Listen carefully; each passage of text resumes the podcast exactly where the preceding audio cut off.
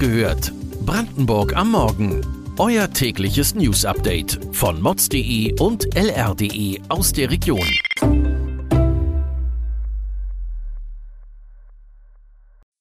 Guten Morgen an diesem 10. Oktober. Der Landtag in Brandenburg will angesichts der Energiekrise die Notlage ausrufen. Krankenhäusern droht eine Insolvenzwelle. Cottbus hat einen neuen Oberbürgermeister. Das und mehr erfahrt ihr heute bei Wach gehört, Brandenburgs Morgen-Podcast von mods.de und lr.de. Brandenburg will selbst gegen die derzeitige Energiekrise aktiv werden. Anstatt auf den Bund zu warten, haben sich die Spitzen von SPD, CDU und Grünen darauf geeinigt, die außergewöhnliche Notlage vom Landtag beschließen zu lassen.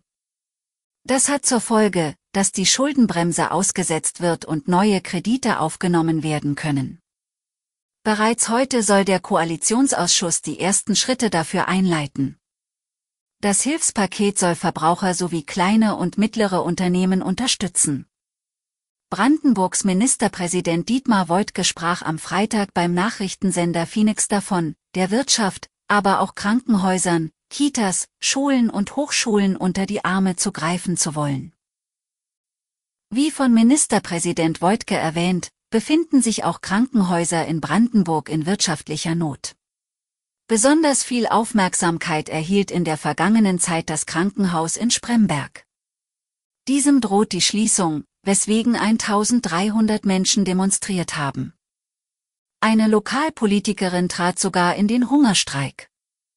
Aktuell befindet sich das Spital in einem sogenannten Schutzschirmverfahren, bei dem ein Sanierungskonzept für die nicht mehr wirtschaftlich arbeitende Klinik erarbeitet wird. Bundesgesundheitsminister Karl Lauterbach fordert hingegen sogar die Schließung jedes zweiten Krankenhauses. Somit gäbe es für die verbleibenden Kliniken mehr Geld und mehr Personal. Doch in einem Flächenland wie Brandenburg könnte ein derartiger Plan für Probleme sorgen.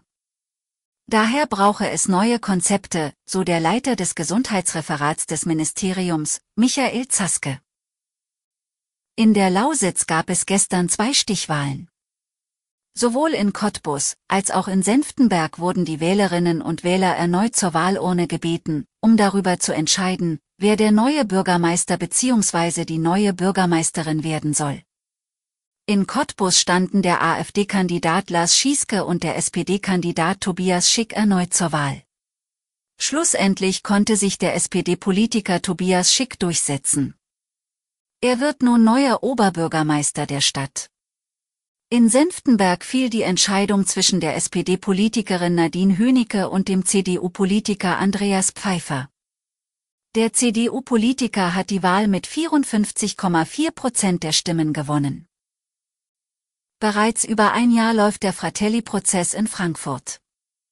Die Anklage wegen Drogenhandels basiert auf abgefangenen Daten aus dem bis dahin als unknackbar geltenden Mitteilungsdienst Encrochat. Der BGH befasst sich derzeit mit der Frage, ob derartige Daten vor Gericht verwendet werden dürfen. Fast alle Senate am Bundesgerichtshof in Karlsruhe und Leipzig haben klargestellt, dass die so erlangten Beweise vor Gericht verwertbar seien. Der fünfte BGH-Senat in Leipzig beschäftigte sich nun mit einer Spezialfrage, die auch für den Prozess in Frankfurt Relevanz haben könnte. In ganz Deutschland laufen hunderte Strafprozesse gegen mutmaßliche Drogenhändler, denen die Abwicklung ihrer illegalen Geschäfte per Kryptohandy zum Verhängnis geworden ist. Der Fratelli-Prozess soll voraussichtlich am 17. Oktober am Landgericht Frankfurt fortgesetzt werden. Am Samstag lag der Bahnverkehr in Norddeutschland stundenlang still. Grund dafür war die Zerstörung von wichtigen Kommunikationskabeln der Deutschen Bahn in Berlin und Nordrhein-Westfalen. Wer hinter der Sabotage steckt, muss noch ermittelt werden. Zu Zugausfällen kommt es diese Woche auch in Brandenburg. Auf der Linie RB 35 zwischen Fürstenwalde und Bad Saro wird es ab heute für mehrere Wochen nur Schienenersatzverkehr geben. Grund dafür sind Bauarbeiten. Aber auch beim RE1 zwischen Frankfurt und Fürstenwalde wird es in den kommenden zwei Wochen immer wieder zu Fahrplanabweichungen kommen. Weitere Details und Hintergründe zu den heutigen Nachrichten lest ihr auf mods.de und lr.de.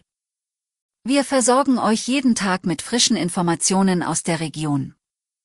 Am Dienstagmorgen hört ihr wieder die nächste Folge Wach gehört, Brandenburg am Morgen.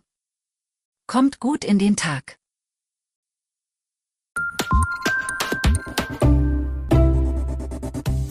Wach gehört. Brandenburg am Morgen ist eine Produktion von mods.de und lr.de. Wir freuen uns auf euer Feedback per Mail an wachgehört.mods.de. Ihr findet uns auf allen bekannten Podcast-Plattformen. Abonniert uns für euer tägliches News-Update.